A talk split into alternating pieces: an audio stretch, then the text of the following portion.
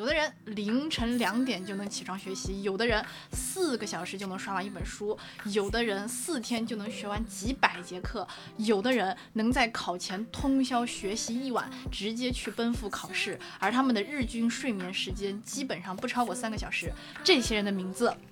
就是韩女，正好就是韩国女生搭好这个框架，然后有这么一个现成框架，我们嗯的女生就往里面跳。嗯就是说我学习韩语，其实就给我自己贴上了一个我很女权主义的标签。就本来应该是让社会做出改变的，结果却要让就是一个个女性的个体去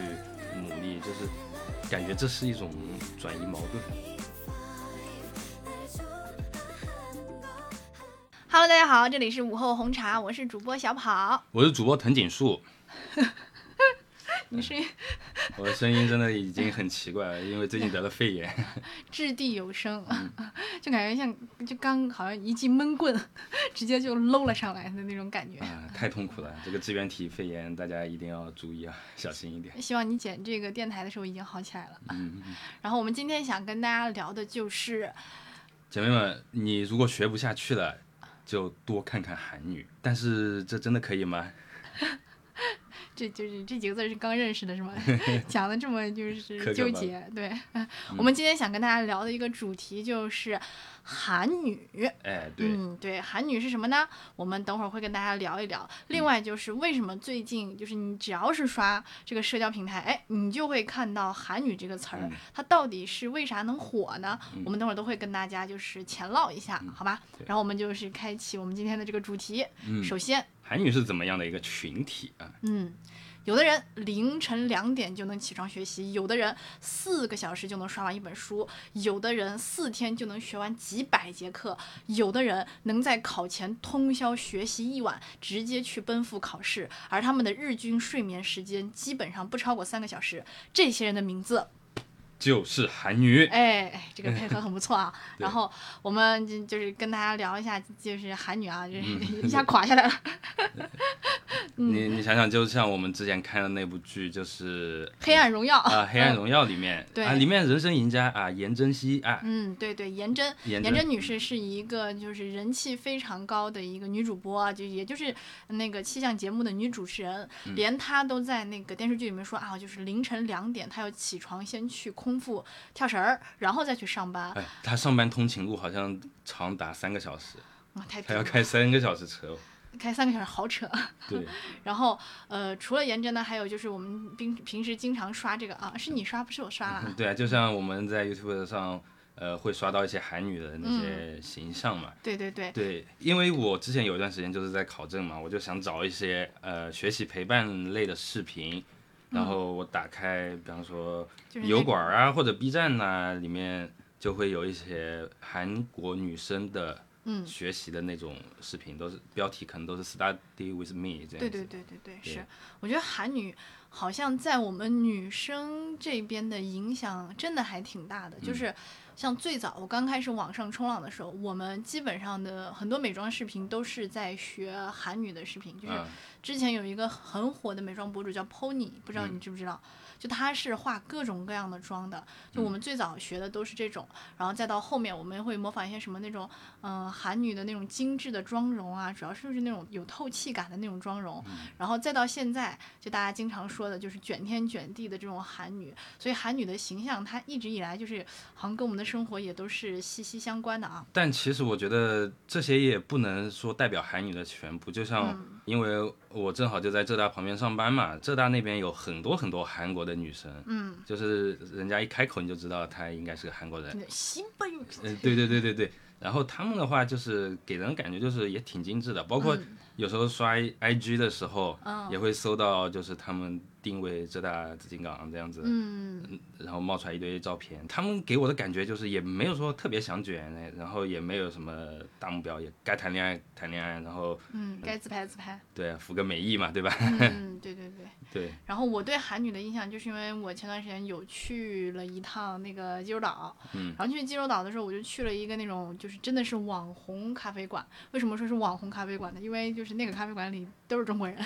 就只有只有两个店员是韩国人，其他的都是那种，哎，你给我在这儿拍几张，或者是就是哎，你这边是这个就是你让我整整两张，就是哎，咱俩拍个大头贴啥的。然后里面的那个就是两个韩国人里，其中一个女孩子。她就是凑近我的时候，我就看，我靠，那个毛孔就是真的是上的那个粉底很均匀，嗯，很完美。就是其实像我们平时化妆，不管是我还是我身边的人，就是大家的手法还是就是说就是有点拙劣哈，就是你能看得出来，就是那种粉。粉尘浮在上面，但是我真正靠近那些韩女去看的时候，我就觉得，我的妈呀，就是他们的你的毛孔呢？就哎，对，你的毛孔在哪里啊？你的黑头在哪里，朋友？你的就是脸上的缺点在哪里？就是你感觉他真的没有缺点，就是很很精致，很精致。所以我当时我就是立刻原地问他要了那个粉底液的链接。说明人家从出生开始就敷面膜呢。也也有可能，也有可能。然后除了这个印象以外，还有就是我有一个同事，他是考到了韩国。那边就是在韩韩国那边读书，他就说真的是每天晚上十二点。你去咖啡馆里面坐满了学习的人，嗯，而且就是我我们可能会觉得就是那个就是很多 vlog 里面都是假的，都是演的，对吧？就就其实我们这边的就是博主大多数都是这样的，但是他们那边就真的是每个人均活在 vlog 里面，就是他在学习之前会首先选一张桌子，然后把那个桌子收拾的干干净净的，然后再把什么有就是一些必要的东西，比如说像计时器啊，还有闹钟啊，都摆在上面，然后。整好了，开始进行一整个就氛围感学习的一个大动作，而且在这样的环境里面，就是真的会很影响人的。像他自己也是，就当他到了那边以后，开始也是一天睡三个小时，然后就是每天学习、读书，读完书以后工作，工作完以后还要再抽出几个小时去，嗯，去做一个普拉提。天呐，对，就是真的是那个做完普拉提，然后再回家继续工作，就安排的特别特别充实。哎，那他是什么体验呢？这样子一套流程下来？他就说，嗯，我已经就是变成韩女本女了，就是就就你你在这样的环境里面是真的会影响你的，所以我相信，就是如果你真的是生活在韩国的话，你也会被这样的氛围给就是影响的，嗯。然后另外我自己接触的韩就是韩国女生也是，她们拍照也挺有意思，就她们拍照是站那边，然后让男朋友举着手机，然后真的就是那种，嗯，男朋友狂摁拍摄键，咔咔咔咔，然后他在动，然后。真的就是几千张里面选那么一张照片，就只为找一张就是最。最好的照片，而且这个好，它不是说那种摆拍的好，就是像我自己拍照也会有那种摆拍的感觉，但他们就是那种会抓拍一张最自然。哦，他们拍 live 是吧？对对对，就就最自然、最舒服的一张照片，然后留下来。我觉得，嗯，这还是就是可能胎教就是这种 拍自拍或者是其他。总能给他们找到方法。对，真的真的，就是他们已经把这些东西都已经进化到很完美了。嗯，然后其实说到韩女的话，很多人可能会。呃，不自觉的会跟韩国女性作家联系在一起，嗯，因为像，呃，我对韩女这个群体感兴趣的话，也是因为她叶男，但是她是我女朋友这本书，嗯，就一开始看这个标题，我是不想去看的，因为感觉挺冒犯我的，嗯，然后后来就是忍着这种不适感，想去了解一下这本书到底有什么神奇之处，嗯，翻进去看，发现，嗯，这个作者啊叫他叫闵志炯，嗯。嗯，这个名字有点拗口啊。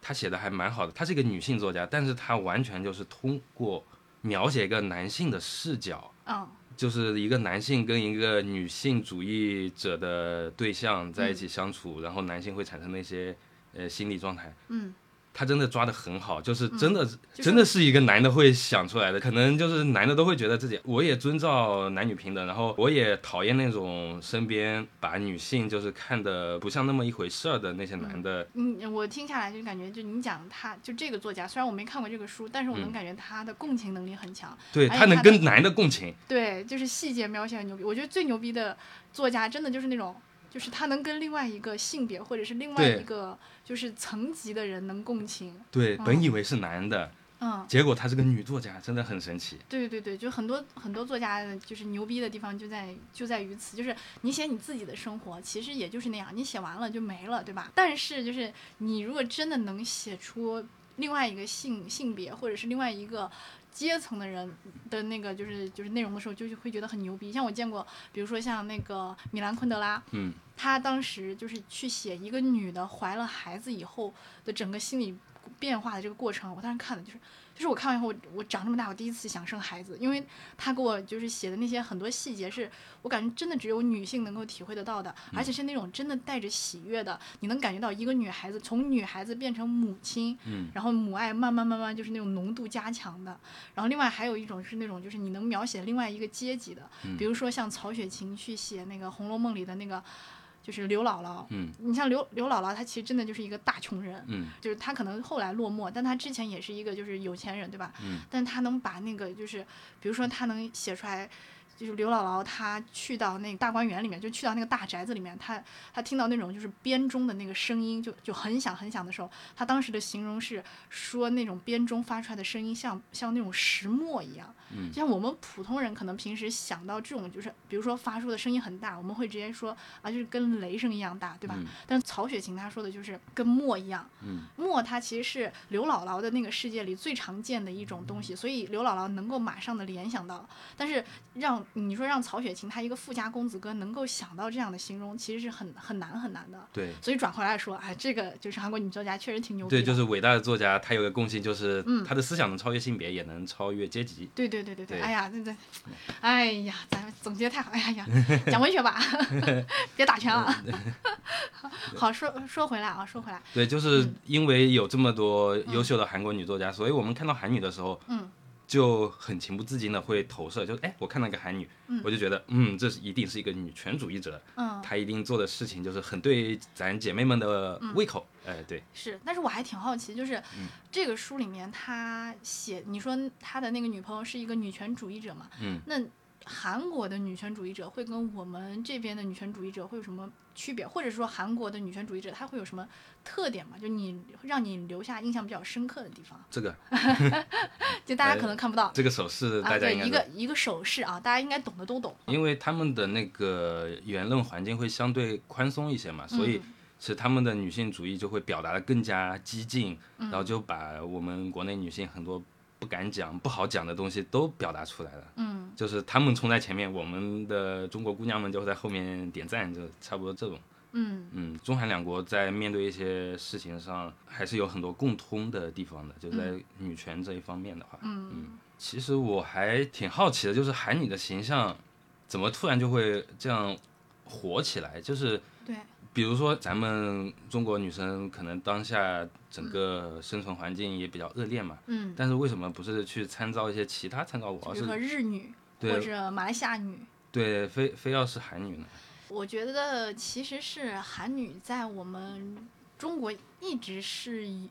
就是她的热度一直是在的。嗯然后呃，只是说最近又又拎出来了她的另外一个特点。嗯。首先我自己觉得就是像我成长到大，我会经常见到“韩女”这个词，从一开始的比如说美妆，然后再到这个穿搭，直到有一天大家发现，哎，韩女她还有一个很优质的一个点是她的自律，嗯。然后她的这个就是比如说行动能力很强，嗯。然后大家就开始去纷纷夸赞这个韩女。另外，我觉得可能是怎么说，就是我我们中国人本来就喜欢造神嘛，你知道，就是我们很喜欢很喜欢给自己找一个目标，或者说模板，或者是一个赶不上的一个形象，嗯然后放在我们的前面，然后好让我们有这个努力的动力。你觉得呢？正好就是韩国女生搭好这个框架，然后有这么一个现成框架，我们嗯的女生就往里面跳。是的，是的，嗯就是其实有可能说，就是不是所有的韩女都怎么怎么样，嗯对吧？但是就是哎呀，气氛已经到这儿了，那就 学吧，对吧？对对对就像最近很流行的那个梗，就是什么质疑韩女、理解韩女、成为韩女，哎，对吧？对，嗯就比较契合当下内卷的这种氛围嘛。嗯，对是的，是的，就是像刚刚讲过的，就是油呃那油管上面这些韩女的形象都是很努力刻苦的学习考试，然嗯后甚至精确到了几点几分去健身房做个普拉提这种。嗯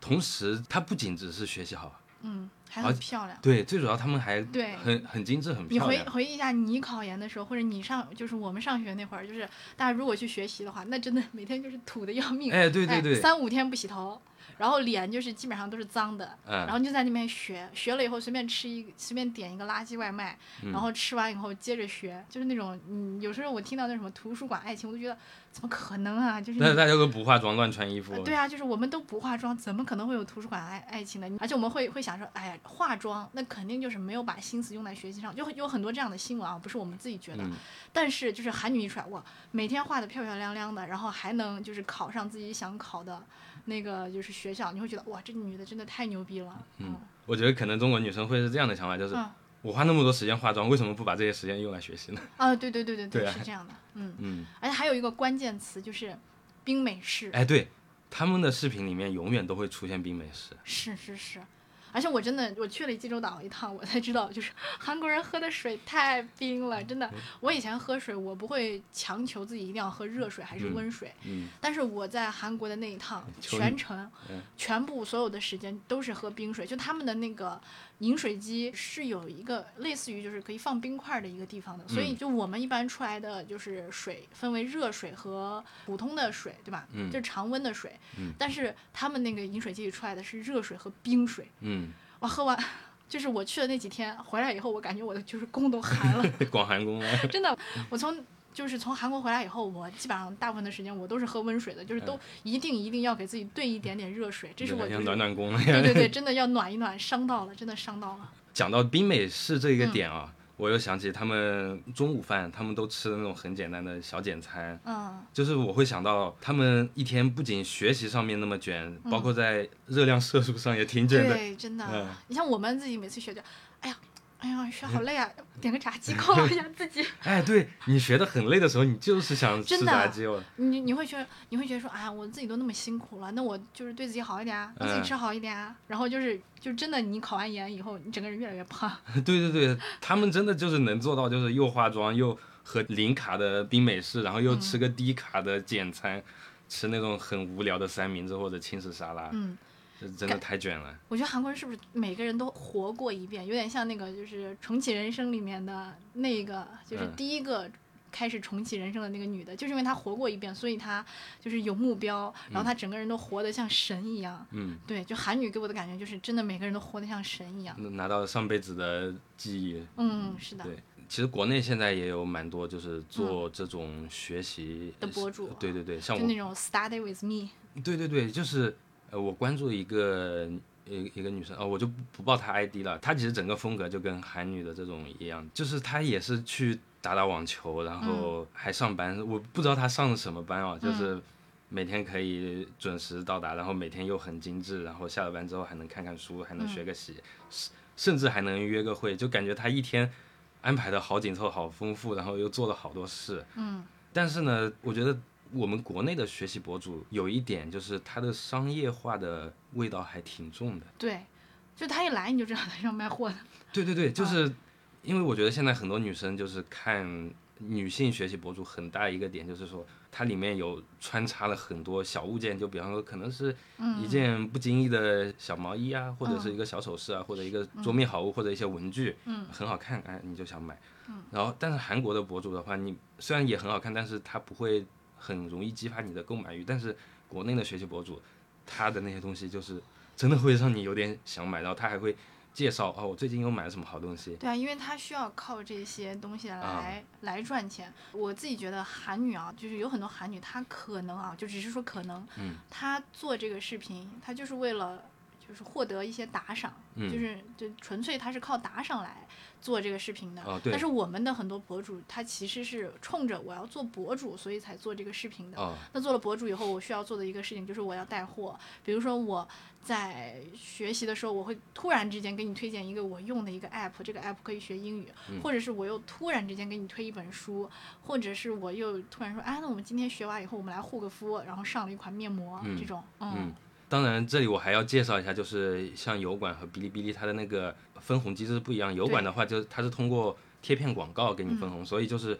每个 YouTuber 他的那个收入相对来说又高又稳定。嗯，所以他就不会放很多商业广告。但是呃，阿 B 你懂的，或者是其他的。啊其他的平台也是，就是要么你是带货，要么你是就是底下挂一个链接，嗯，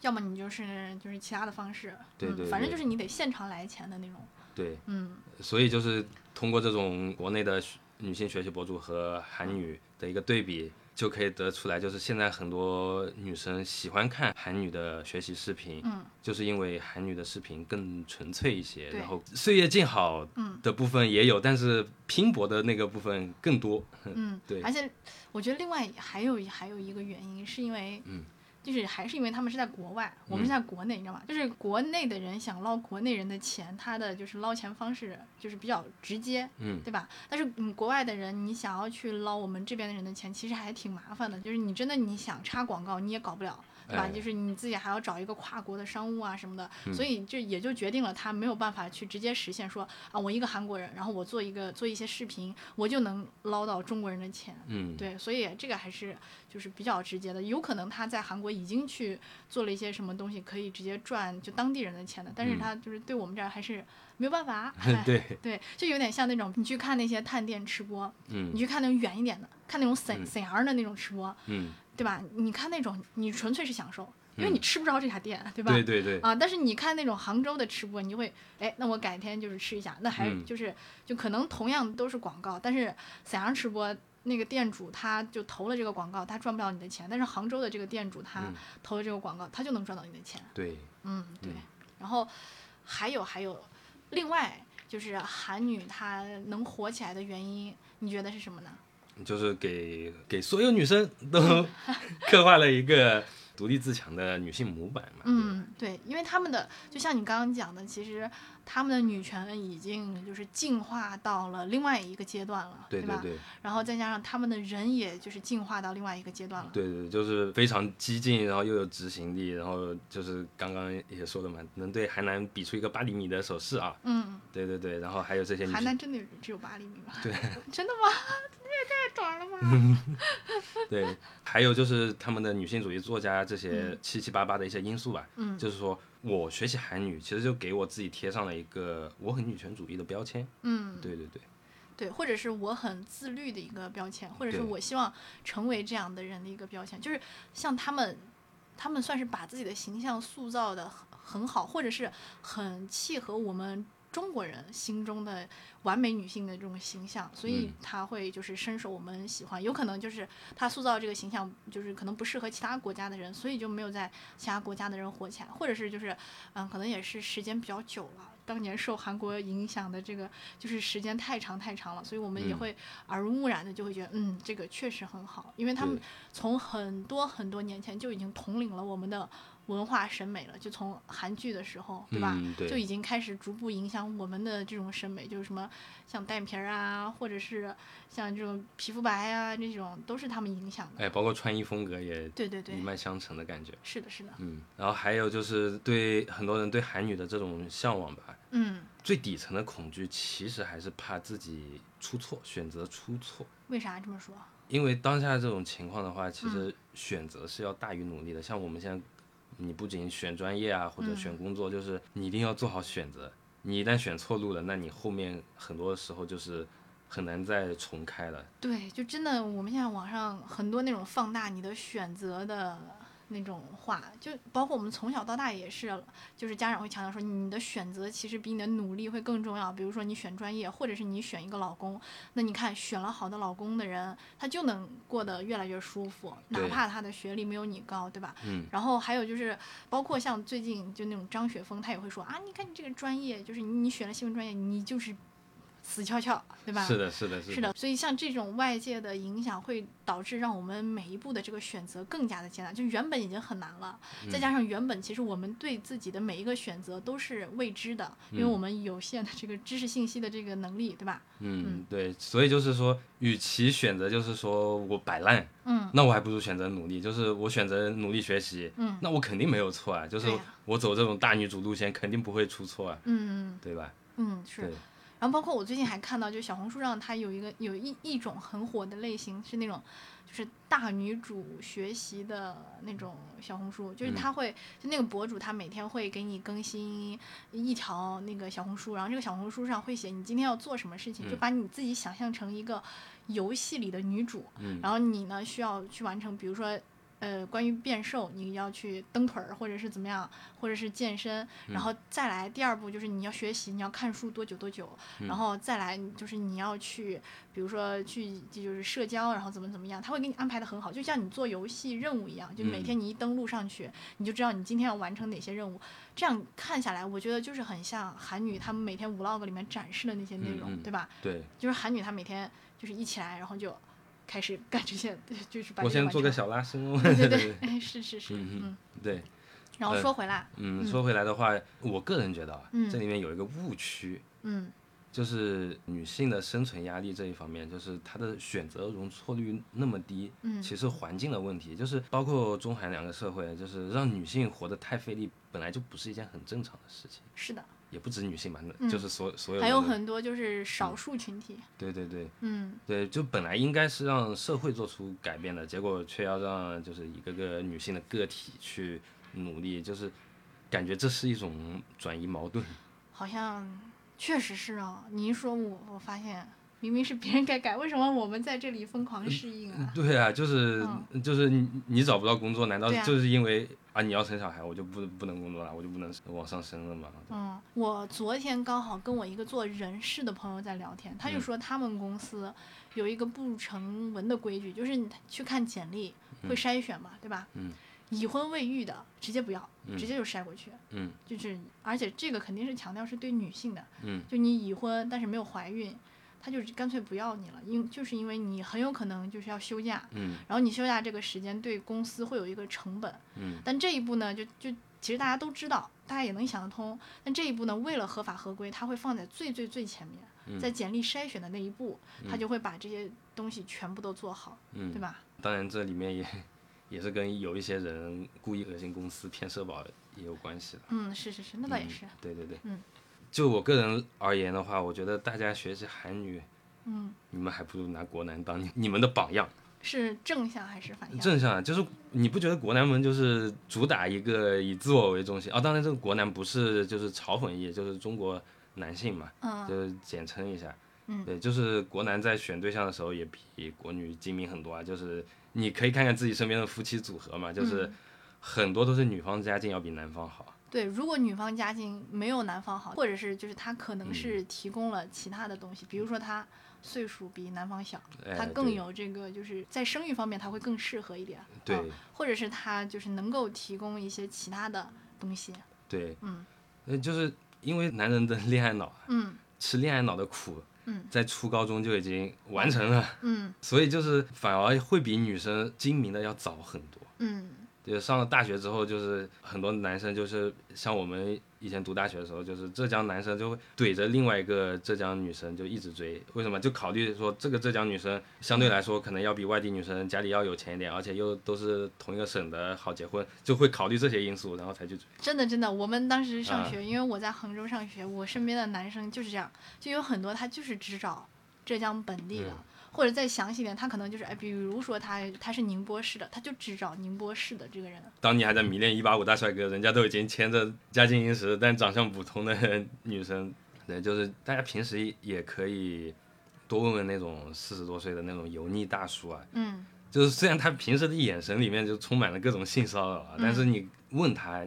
你觉得一个男生要怎么样，要找怎么样的老婆才是最好的？嗯，然后他马上就是会压下嗓音，嗯，眼泛泪光，嗯，然后就是像马上会变成那种嗯哪哪儿第一深情一样，跟你就是款款道来嘛，嗯，导入完情绪之后，然后你再问问他女生应该找一个怎样的老公，然后他会跟你 一五一十的分析啊，好男人应该怎么样的，然后再给你举个身边的例子说，啊我哪个兄弟怎么怎么样，对老婆多好，嗯，然后最后再给你说一句。不要找像我这样的男的，我这样不行。其实他们这一代人其实有很多建议可以值得参考一下的。男生们其实就是听多了这些油腻大叔们说的，就是找漂亮老婆没啥用，你应该找一些具备什么样特特质的女生才行。就是男生会被这些油腻大叔们就是经常灌输一些很现实的一些思想。嗯，所以就是你的意思是说，就是我们。要更现实一点，对对对，对，然后要更以自我为中心一点，对对吧？就是能找得到，就是我们身边的这些国男他们的优点的，对对对对对，也就是国男们身上的一些特质，也不全都是坏的。嗯嗯，对，有一些可能也有反向的作用吧，就是你看起来他可能是一个那种自私自利的大烂人，但嗯是实际上就是，与其比如说你自我怀疑、自我否定自己，或者是发疯，你还不嗯。如就是做一个自私自利的人，可能会比你现在好好受、好过一点，嗯然后也可能比其他各种各样的什么心理咨询或者是朋友的安慰会更好用一点，也嗯。更能保护得到你，或者是能让你更有目标，然后也能更自律一点，对？，而且还要理性嘛，就是嗯我给大家提供一个就是理性思考的方法，嗯然后你就把自己想想象成一个公司，嗯就是你作为公司，然后你要跟一个人签订这种合同，嗯就比方说啊婚姻服务合同，嗯哎，那怎么样才能让自己的利益最大化？嗯然后怎么样去平衡对方的利益诉求？嗯然后要怎么制定权利和义务？然后违约责任怎么样？然后服务内容怎么样？就是不要把自己当成一个个体，你就把自己当成一个公司，你想想看，就是运作这个公司怎么样把自己利益最大化？嗯。对，听完以后，人家说就是午后红茶是一个精致的，一点也不精致的 利己主义者，就两个人在那边呃赤。裸裸的利己主义者。对，两个人在这边讲一些就是要以自我为中心的一些，就是那种 就是咪蒙那一辈的东西，嗯，进进化了，进化了。进化了，进化了。好的，我们聊回来，嗯，聊了那么多呢，其实我想跟大家讲的就是，就是从一个上班的人这块儿来讲，对，因为我们看到很多韩女，她主要还是以学生为主，嗯，就是主要以学习还有考试为主。对他们一天到晚的那种时间安排，相对来说都是比较自由的。嗯就是如果你单纯的去学韩语，你会很崩溃，尤其你在上班的话，嗯因为上班本来就是一个很耗费自己精神和一些意志力的一个事情。就是你哪怕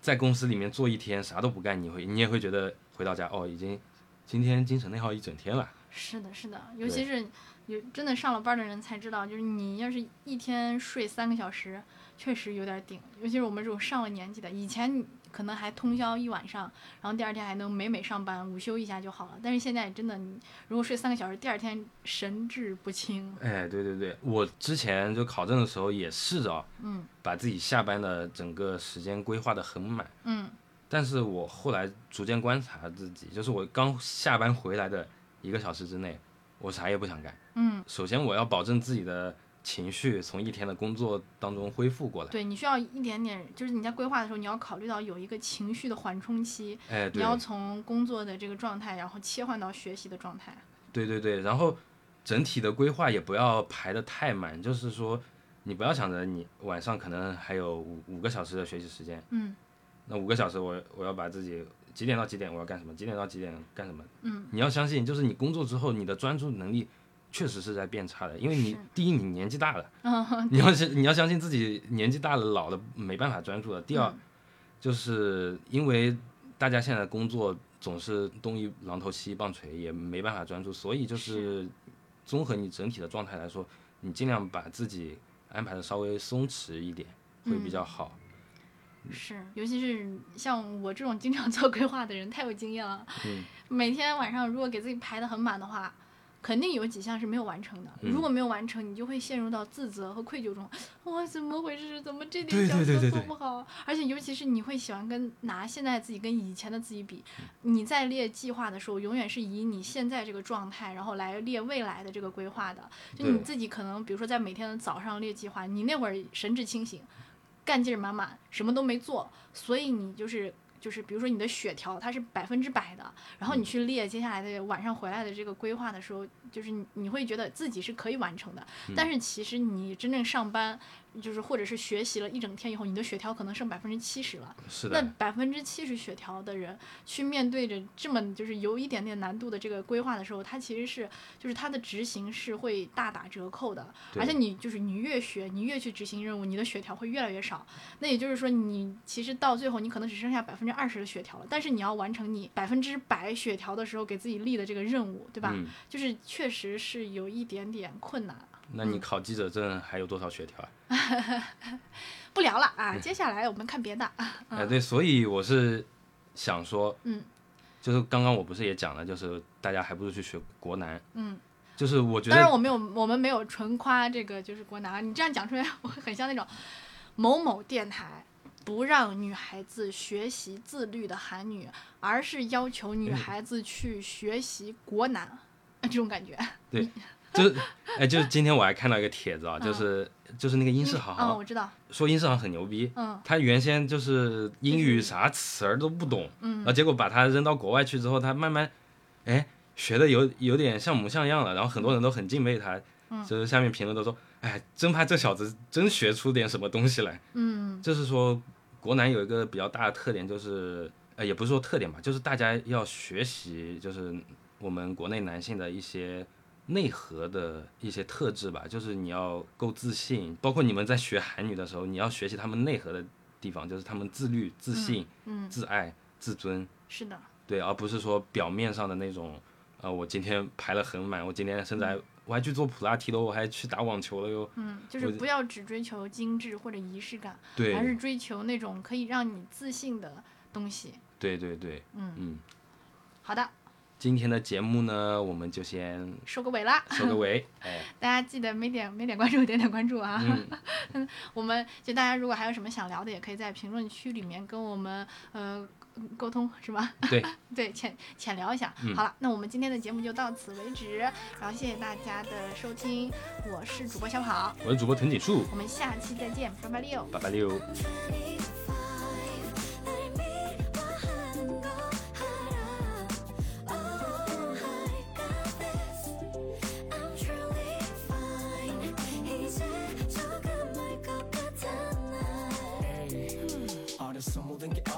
소리임을 서러웠고 좀만 듣던 저부지에